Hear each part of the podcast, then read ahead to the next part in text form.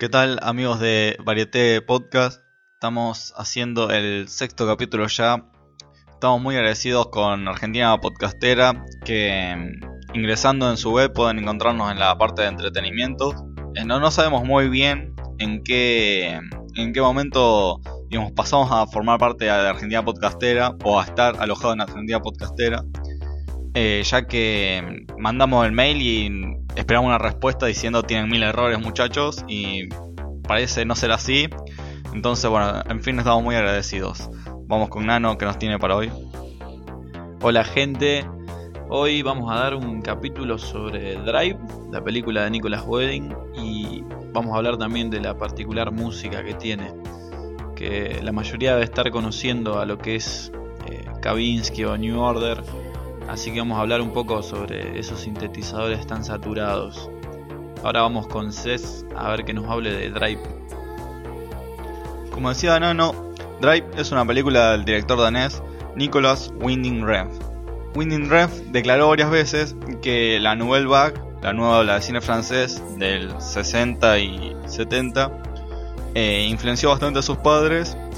Entonces, como para llevarle la contra, eligió el género del slasher. Más precisamente, eh, tomó como película de referencia o película favorita eh, La Masacre de Texas de 1974, si no me equivoco. Eh, esto Renf lo va, eh, lo va a tener en cuenta a la hora de hacer sus películas de bastante violencia, bastante violencia explícita. Bueno, ahora hablando de Drive. En Drive podemos ver un constante dualismo por parte del personaje de Ryan Gosling, el cual no sabemos el nombre y solamente se lo conoce como chofer. Tampoco en esta película tenemos un indicio temporal de, del temporal ni del lugar en que está siendo filmada, solamente transcurre. Por algunas imágenes que podemos ver podemos deducir que es Detroit, supongamos. Después por imágenes de los noticieros y demás, la estética, lugar y un poco la música da mucho a una onda ochentosa, por así decirlo. Gosling durante la película va a tener un problema o un, paradigma que es eh, sobre su postura o lo que lo persigue, que viene de la mano de este dualismo que se presenta.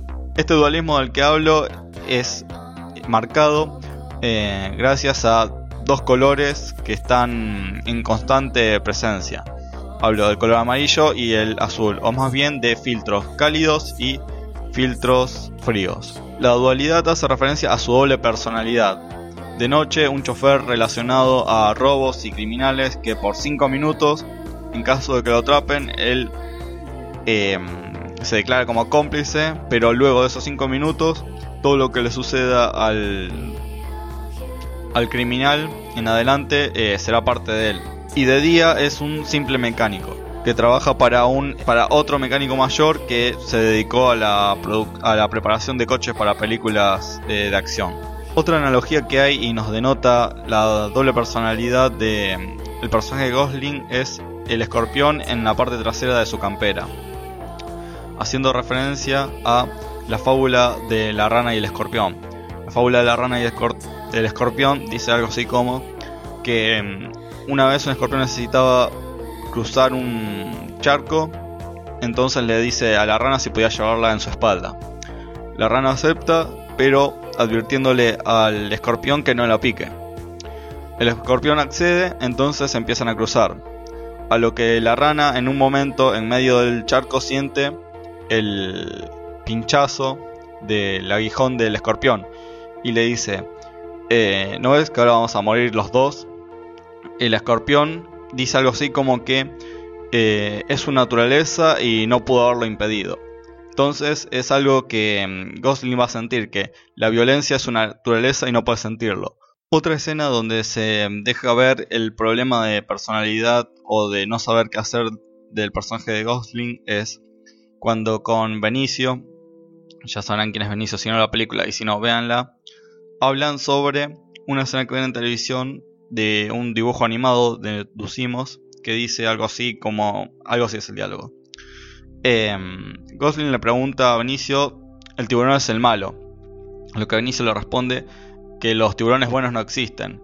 Y eso es lo que más o menos eh, trata de, de desenrollar o resolver. Es un problema personal el no saber si es un malo bueno o un malo con intenciones buenas o un bueno con intenciones y deseos malos. Otro de los, eh, otra de las cosas que influye en esta dualidad que siempre se va a presentar, también en la división de planos por objetos, puede ser un ventanal o una separación, como por ejemplo en la cafetería, una escena en la cafetería, que para mí es una mm, clara referencia a Taxi Driver, también una película en la cual hay pequeños guiños o ya de por sí el concepto de un chofer eh, es un pequeño homenaje o referencia a la película de Scorsese. Eh, siguiendo con la dualidad, digamos, durante el día, Gosling, además de ser mecánico, también es un doble de riesgo en películas de acción. Otra cosa que nos lleva a la dualidad. La película es acompañada de un genial soundtrack de parte de Cliff Martínez y Kavinsky, que dentro de poco nos va a hablar Nano. Em, una de las características del cine de Renf es el poco uso del soundtrack, por lo menos en Bleeder o Solo Dios Perdona o Valhalla Rising. Em, no tenemos escenas musicalizadas, cosa que en Drive cambia, ya que en menos de una hora de película podemos eh, escuchar aproximadamente 4 o 5 temas.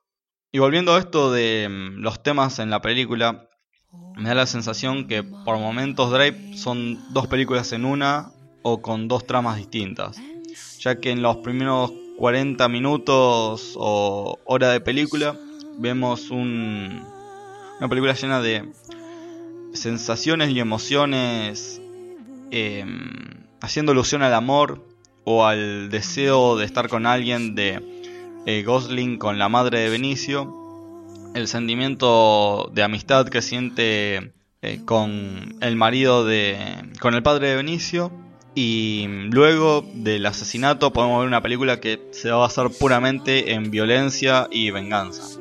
Son cosas que en el cine de Renf también es algo característico. El, además del uso prolongado del silencio, que deja un, clima de tensión en todo momento y escena.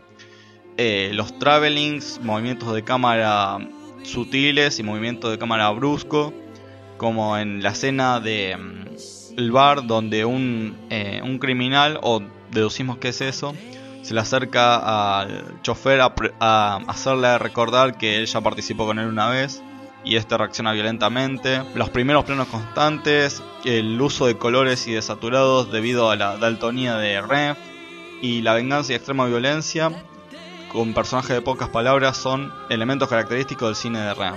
Vamos a ver Nano que nos puede decir acerca de lo que piensa la película y sobre la música. Bueno, con esta película me pasó algo muy particular. Eh, me había recomendado Cés que la mire y la tenía como pendiente hace bastante, bastante tiempo. Siempre tuve eh, la idea en mente de que Drive era lo mismo que el juego Drive. Y bueno, resultó ser que nada que ver, pero no importa. Cuando la empecé a ver resultó que no sé si fue por coincidencia o pero la introducción donde él donde se ve a Gosling manejando un auto me sonó a serie policial de los 80. No sé si tendrá algo que ver con inspiraciones al hacer la película en la parte de coso, de Wedding, pero también cuando fue transitando la película me resultó muy muy incómoda. En ciertos momentos no podía no podía concentrarme más que en la incomodidad de los momentos. Como decía Cés, eh, genera un ambiente de tensión constante, en serio, o sea, no sé si llega al punto de, aburrimiento, porque te mantiene al tanto, pero constantemente la escena está como dormida, esperando que o Gosling o, la esposa de Oscar Isaac, eh, la esposa de ese tipo, hablen o digan algo. Eh, constantemente genera una personalidad rehumana en Gosling y yo no pude describirla como alguien, no sé si alguien tímido, porque los tres personajes casi principales son tímidos, menos Isaac, pero se lo ve como alguien tímido por momentos. Después cuando estamos manejando en su segunda vida, que es la de los autos, se lo ve como alguien agresivo y como paciente. Y ya en la tercera, la parte de la noche, se lo ve como alguien también súper, súper, súper paciente, pero no tímido. O sea, como rígido y firme en su, en su postura. Como que se me mezcló un montón la personalidad de lo que es Gosling en esta película y no lo supe desprender de uno o de otro. No quiere decir que no, que no lo haya entendido ni nada de eso, sino que no lo pude, no lo pude desprender y tal vez era el mensaje del personaje, lo que quería transmitir. Otra de, las de las cosas más particulares que veo en esta película, a no ser de que ya había escuchado el soundtrack antes de ver la película, son la cantidad de canciones que tiene, eh, referidas a un mismo estilo musical y más que nada una cantidad enorme de saturadores y, y sintetizadores, lo que la hacen una, como una temática noir de, de un sonido moderno pero vintage. No sé si me sé explicar. La canción que creo que es la que abre la película de Kavinsky, la que habla la película de Kavinsky, Nikal, eh, es genial y se, se complementa perfecto con la película, con los colores, con todo. Por eso creo que para mí los puntos más acertados de esta película son la fotografía, la música y la actuación de Gosling. Más que nada porque se toma a pecho la película, se la carga encima y se la lleva, porque sin Gosling para mí la película no hubiera sido igual. Creo que fue la única película que vi del, del actor que no usan la, o sea, su belleza como actor como, un elemento de la película, como un recurso. Es totalmente lo contrario, lo usan como locura más que otra cosa. Y, y realmente me encantó, fue una película que me voy a acordar de ahora hasta que deje de ver cine. Otra película que tiene a Gosling de protagonista y también está en Netflix para verla y es muy recomendada, pero es media controversial en la crítica porque muchos que muchos opinan eh, que Winding Refn solamente hace películas para él mismo y otra parte la lado bastante es Solo Dios perdona también una película sobre venganza eh, que transcurre en Bangkok con em, policías. Eh, vendría a ser como un, un film noir mezclado con cierta parte de la cultura asiática. Muy recomendada.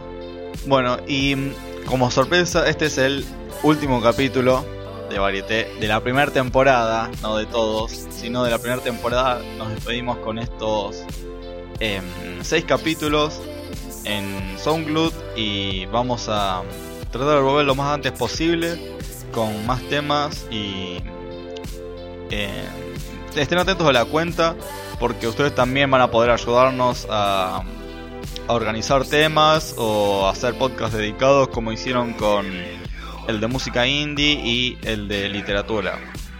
Así que sin más que decirles, eh, les vamos a estar teniendo novedades de cuando salga la segunda temporada de Varieté. Lo dejamos con Nano.